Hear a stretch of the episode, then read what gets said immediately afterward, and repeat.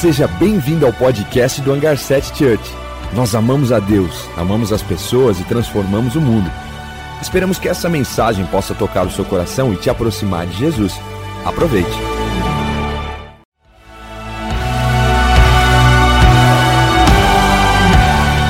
Seja bem-vindo ao podcast do Hangar 7 Church. Nós amamos a Deus, amamos as pessoas e transformamos o mundo. Esperamos que essa mensagem possa tocar o seu coração e te aproximar de Jesus. Aproveite. Fala família 7, muito bom dia, é muito bom estar com todos vocês. Eu tô vendo uma galera no chat aqui, a Carol, o Fabrício, o Matheus Maia. E vocês sabem, quando, quando eu estou aqui para ministrar, a gente tem uma tradição. E eu quero que você faça parte disso para me encorajar, para que eu possa cada vez mais ir mais profundo com você aí. Então já prepara aí já comece a mandar foguinhos aqui no chat para a gente bombar isso aqui, para que mais pessoas sejam alcançadas. E se você também puder, eu quero te pedir um favor. Compartilhe esse link no grupo do WhatsApp com um amigo para que essa mensagem alcance ele. Hoje nós teremos um, um assunto muito importante, muito bom para se compartilhar, que é mentiram para você sobre você. Eu tenho certeza que o Senhor vai fazer grandes coisas nesta manhã, neste encounter.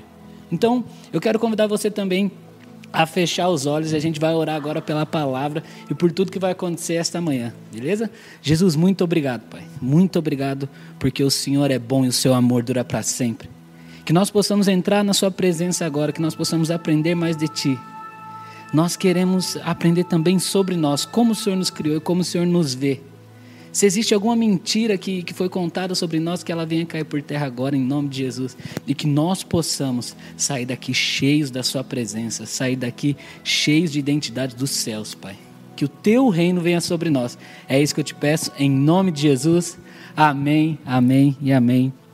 Uau, já estou vendo aqui Muitos foguinhos, muitos foguinhos, muito bom isso daí. Bom, o tema de hoje ele é, é muito importante e eu não vou ir lá no Gênesis, onde nasceu a mentira, onde ela começou, mas nós temos que ter uma, uma certeza de que ela está presente no nosso dia a dia. Ela está presente no nosso cotidiano. Tem um, fizeram um, um estudo ele saiu no, no Daily Mail e no, eu vou tentar falar aqui, Huffington Post. São dois jornais é, internacionais. E eles falam assim: que a mentira é um comportamento aprendido na infância e repetido com o intuito de escapar de uma punição ou obter uma recompensa. Isso quando nós somos crianças ou ali naquela fase de adolescente. Por exemplo, quem nunca chegou para a professora na escola sem uniforme e falou assim: professora, não deu tempo da minha mãe lavar roupa? Quem nunca deu dessas? Ou chegou na escola e não fez aquele trabalho e falou: Ah, minha mãe não conseguiu comprar é, a cartolina. Eu sou da época da cartolina, né? Não sei se vocês. Mas sempre é para a gente fugir de uma punição ou para conquistar algo. Isso quando nós somos menores, mais adolescentes. A gente vai ver isso acontecendo na palavra também. Porém, na vida adulta, tem como principal função é, tornar as interações sociais mais fáceis e evitar constantes discórdias. Né? Para o grupo dos casados aqui, quem nunca ouviu isso aqui? Tá tudo bem. Depois de uma briga, você quer fazer o relacionamento, quer fazer ali a conversa, quer que tudo volte ao normal, que tudo fique bem, e aí você escuta, tá tudo bem. Sendo que não tá tudo bem. Mas nós, para evitar o conflito, para evitar né, um, um um ambiente ruim, nós mentimos para conquistar algo, para que aquele ambiente ele se torne melhor. E assim nós vamos construindo uma cultura de pequenas mentiras que vão se tornando algo grande sobre nossas vidas. Vai virando corriqueiro. Mas será que foi assim que o Senhor nos criou? Será que foi para isso que o Senhor nos criou? Será que Ele nos criou para que nós venhamos mentir para não ser punidos? Porque se nós iremos ser punidos é porque nós vivemos numa cultura onde o medo ele tem um pouco mais de poder do que a verdade e o amor. Então nós temos cada vez mais entender por que e para que nós somos criados. E eu queria fazer algumas perguntas para você. Qual mentira já contaram para você na sua vida? Qual mentira você já contou para fugir de alguma punição? Meu Deus, se eu for contar todos aqui. Misericórdia, Jesus. qual mentira contaram sobre você? Qual mentira você contou para você mesmo na sua mente? Qual foi o seu sentimento quando você entendeu que havia uma mentira sobre a sua vida? E quantas pessoas você acha que já passaram ou passam pelo mesmo problema que eu e você passamos? Porque muitas vezes a mentira acontece após algum acontecimento, alguma ação ou algum problema que se achegue a nós. E para fugirmos disso, o que, que a gente faz? Nós mascaramos, nós vivemos uma mentira. Então, quando a, eu tive a oportunidade de, de preparar essa mensagem, eu fiquei pensando: meu Deus, o que, que mentiram sobre você? O que, que mentiram sobre você? Muitas vezes nós mesmos mentimos para nós. Que está tudo bem, que vai ficar tudo bem. E a situação não é essa. Por quê? Porque nós deixamos de crer. Ou nós esquecemos de crer no Deus Todo-Poderoso ao qual nós servimos. E hoje a gente vai entrar num texto, e a gente vai ficar somente num texto que é muito bom. Por quê? Porque vai acontecer um problema.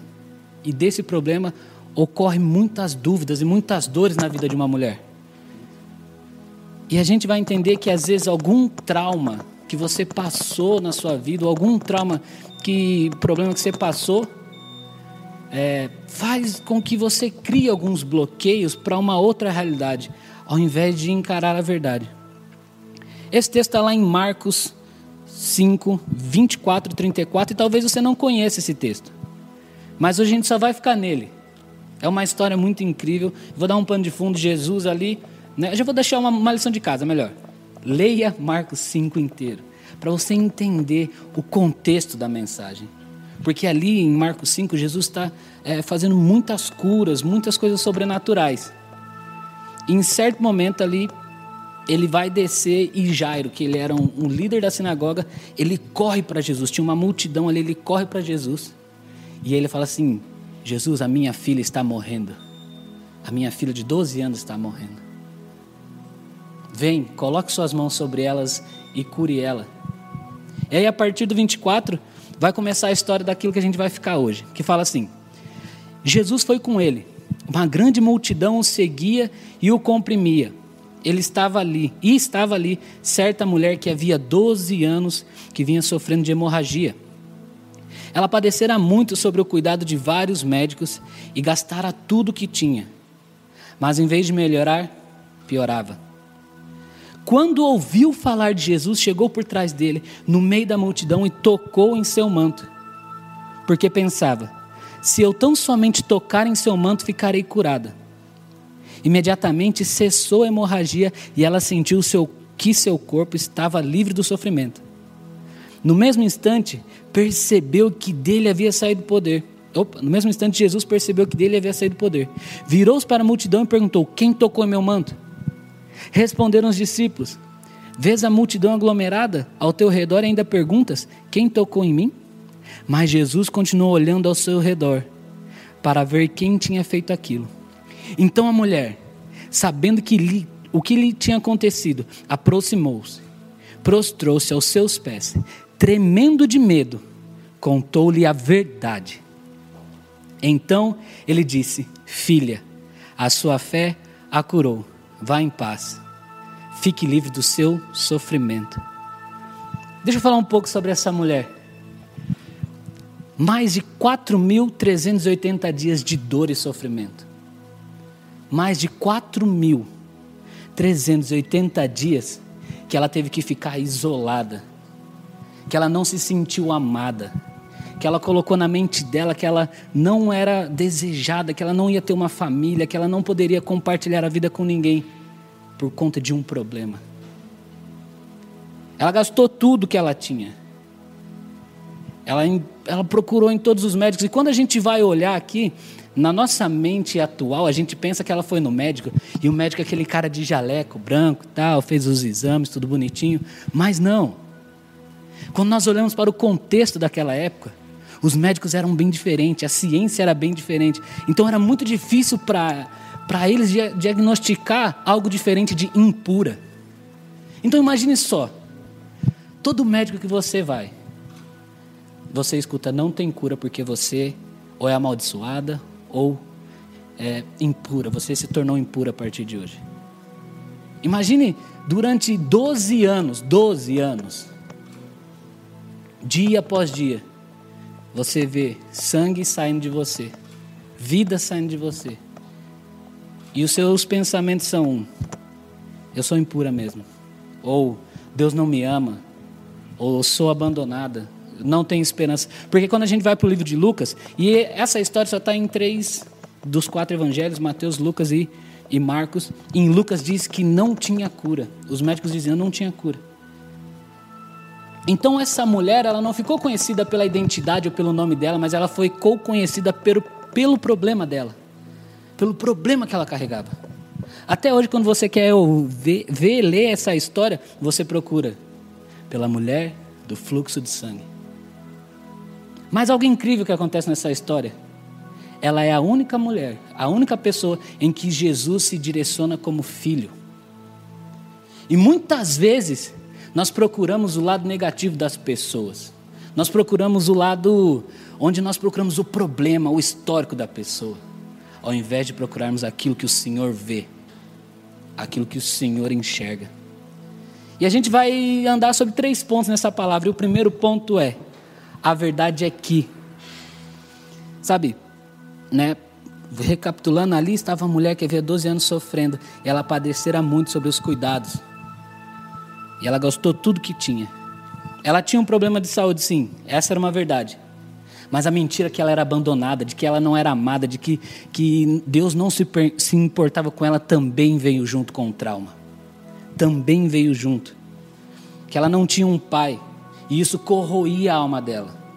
A doença física fazia ela sangrar no corpo, mas aquilo que estava acontecendo internamente fazia ela sangrar na alma. Ela até conseguia esconder o sangramento do corpo, mas o sangramento da alma era percebido pelos céus. E Deus preparou esse dia para encontrar ela, assim como o Senhor preparou esse dia para ter um encontro conosco. Quantas pessoas não estão sangrando na alma porque maquiaram um trauma que passaram? Quantas pessoas não vivem mentiras porque têm vergonha da sua realidade? Quantos de nós não vivemos uma vida que achamos que temos, porque temos medo de ser rejeitados, ou por um contexto sociocultural, ou por um contexto da, do ambiente em que nós vivemos. E aí nós fazemos esforços para ter aquilo que a gente não precisa ter, e a gente gasta aquilo que a gente não tem para agradar pessoas que nem se importam tanto com a gente. Pelo simples fato de querermos ser aceitos, ou pelo simples fato de acharmos que não somos aceitos por Deus. Uma mentira que contaram para você é que Deus não te ama e não se importa com você. Mas a verdade também é que muitas vezes, assim como ela, nós procuramos a solução dos nossos problemas em todos os lugares. Nós vamos em todos os lugares, gastamos tudo, tudo que temos. E aí, quando não nos resta quase nada, nós lembramos: ah, nós temos o Senhor. E quando o Senhor for a última coisa que a gente tem, nós vamos perceber que era a única coisa que a gente precisava. E se vier algo sobre a sua vida que você acha que não é do Senhor, entrega para Ele. Entrega para Ele. A primeira coisa, chegou uma notícia ruim, uma, uma enfermidade, entrega para o Senhor. Entrega para o Senhor. Que nós possamos cada vez mais ser pessoas que se rendem aos pés de Jesus, que entendem e o segundo ponto, o teu pensamento determina onde você vai chegar. Muito, eu já vi várias pregações sobre essa passagem. E a gente sempre fala muito sobre a fé dessa mulher, que ela passou pela multidão, mas algo que me chamou a atenção. Ela ouviu falar de Jesus. E aí, ela pensou: se eu somente tocar se eu somente tocar no manto, eu serei curada. Entre o ouvir e o pensar, houve um turning point, houve uma mudança de chave. Doze anos pensando que era abandonada, doze anos sem esperança, doze anos achando não tem cura. mas ela ouviu uma palavra. Ela ouviu um nome que está acima de todo nome, que está acima de toda doença, que está acima de todas as coisas. E esse nome é Jesus. Ela ouviu falar de Jesus. Ela viu que Jesus estava presente. Ela viu que na presença de Jesus, que ao tocar ele, ela poderia ser curada. E um milagre acontecer. Eu não sei, eu não sei você se você já, já pegou um milagre na mão. Você já viu um milagre correndo. Mas toda semana, pela graça de Deus, eu, eu tenho encontro sempre com dois milagres. Um se chama Helena, filha de Nicole e Quinho, são pilotos de nave, estão com a gente quase toda semana. Durante anos eles tiveram o diagnóstico: vocês não podem ter filhos. Vocês não podem ter filhos. E tudo foi feito, entregaram o Senhor, mas o medo também veio o medo de não ser mãe, o medo de não ser pai. E de repente vem Helena, e quem conhece Helena sabe que ela é um milagre, ela é incrível. O outro milagre se chama Isaac.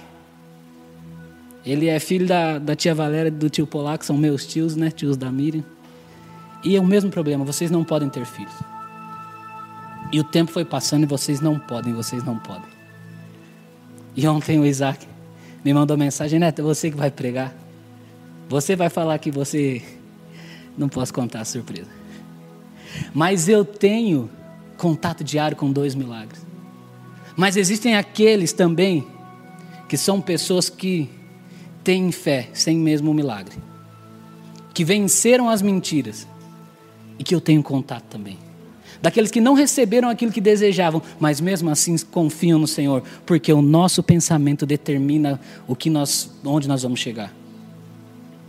Quando ela mudou o pensamento de quem Deus era, de quem Jesus era, ela correu e venceu o medo e tocou em Jesus e foi curada. Na primeira palavra dessa série, onde o Juan falou: mentiram para você sobre Deus. Nós mudamos a nossa forma de pensar sobre Deus, assim como essa mulher também passou por esse processo. Ela mudou a forma de olhar para Jesus. Agora Deus não estava mais distante, agora Deus não estava lá, agora eu não precisava mais ir no sacerdote para tentar ser curado. Agora eu podia tocar e ser curado porque a minha mente mudou.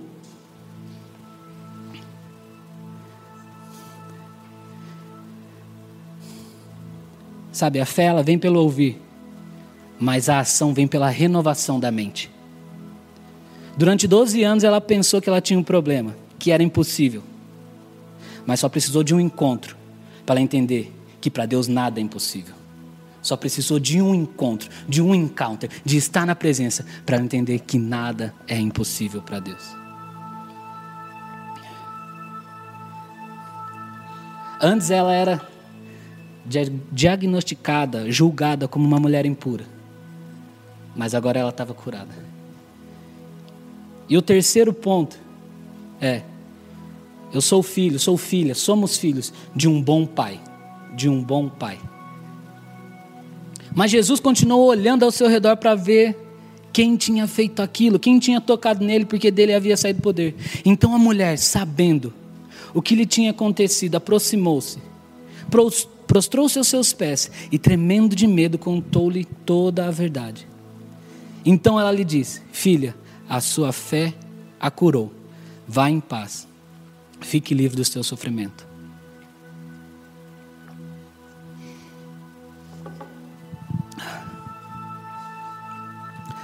A palavra curou, ela vem do grego sesoukin, que vem do vocabulário salvou. Jesus não apenas curou ela, Jesus salvou essa mulher de todas as mazelas, de todas as cadeias, de todo aprisionamento da mente, de todo aquele pensamento maldoso que ela tinha, todo pensamento que ela era abandonada. Jesus a salvou. E Jesus não apenas salvou ela do, dos pensamentos, mas quando Jesus fala filha, ele salvou ela de uma orfandade. Ele salvou ela de um estado que ela pensava não ter mais um pai para lutar por ela. Porque em alguns momentos antes ela tinha olhado para Jairo e Jairo estava ali, Jesus, a minha filhinha, a minha filhinha. E provavelmente ela pensou: eu nunca tive um pai que lutasse por mim, eu nunca tive um pai que se importasse comigo, eu nunca tive alguém que, que, que procurasse Jesus por mim. Mas Jesus chama ela de filha. Jesus chama ela de filha.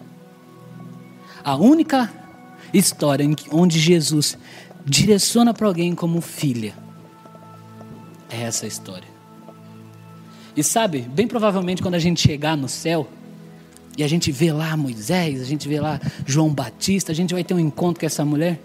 E bem provavelmente na nossa inocência, a gente vai chegar para ela e vai falar assim: Nossa, não é você a mulher do fluxo de sangue? Ela vai falar: Não, eu sou aquela que é chamada de filha.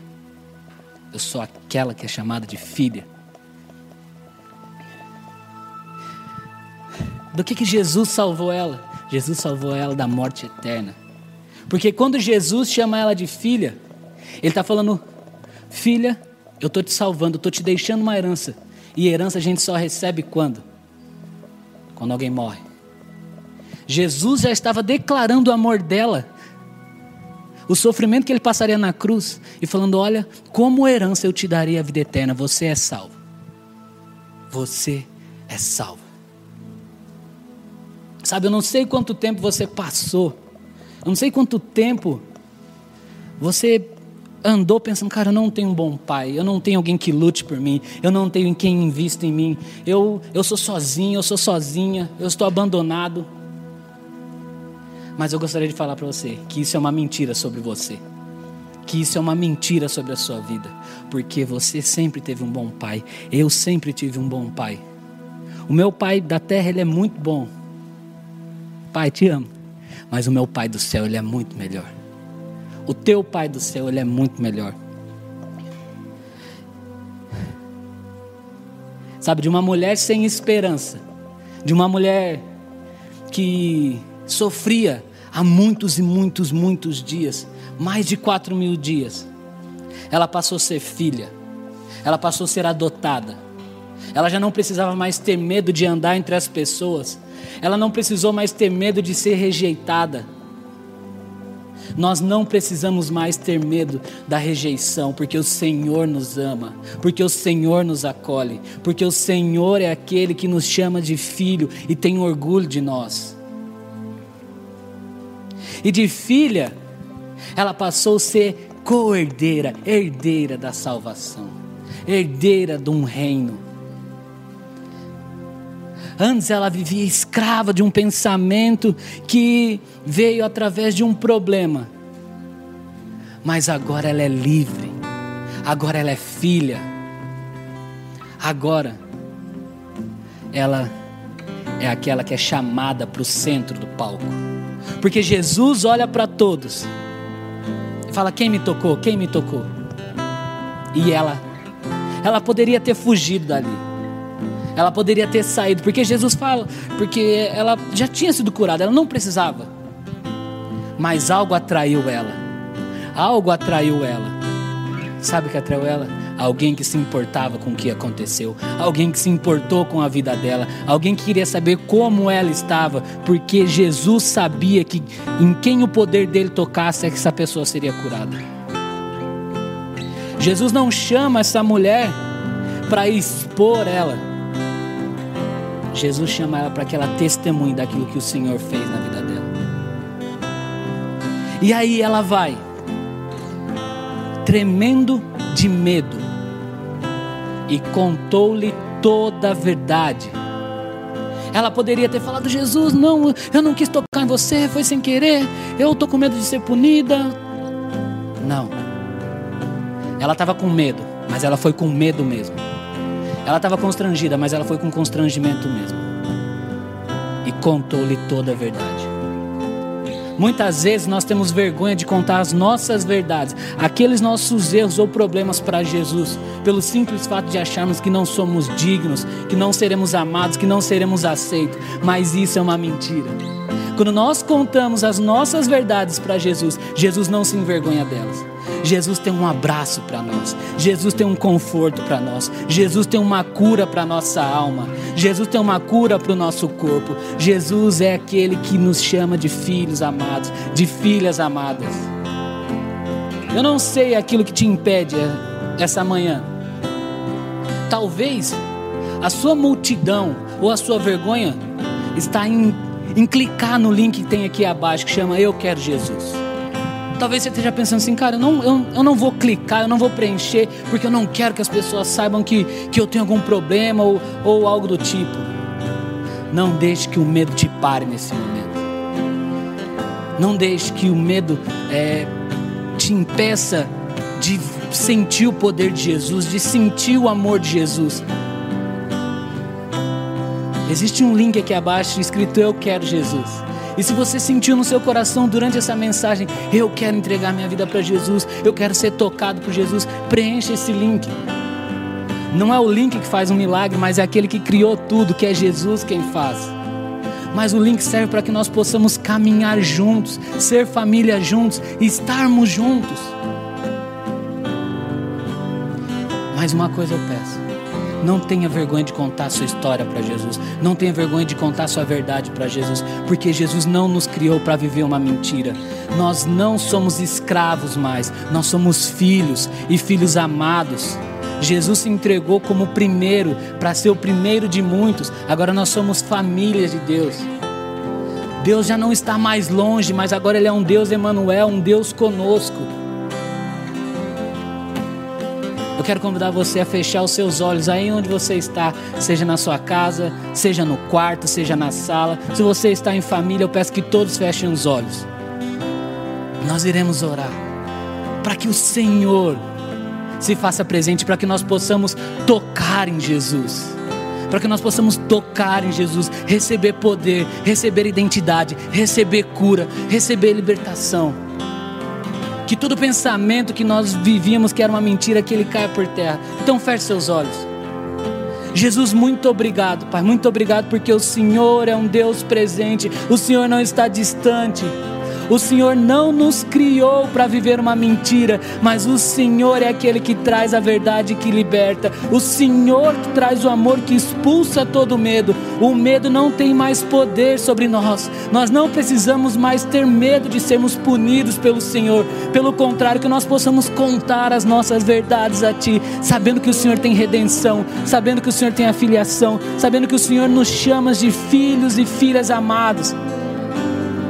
Jesus, nós não somos mais escravos do medo, mas nós somos filhos agora, Pai. E nesse momento nós queremos tocar em Ti, porque o Senhor é um Deus acessível. O Senhor se fez acessível. O Verbo se tornou carne para que Ele pudesse tocar em nós, para que o Seu poder viesse em nós, para que nós vi, pudéssemos ver. Obrigado, Jesus, porque o Senhor se fez acessível. Obrigado, porque o Senhor morreu numa cruz por nós. E agora nós somos salvos, Pai. Nós somos curados porque toda enfermidade está na cruz. O Senhor levou sobre si toda enfermidade, Pai. O Senhor levou toda orfandade. Agora nós somos chamados de filhos. Nós somos chamados de filhos. Nós temos um Pai. E a verdade é que nós temos um Pai. Obrigado, Jesus, porque nós não somos mais escravos, Pai.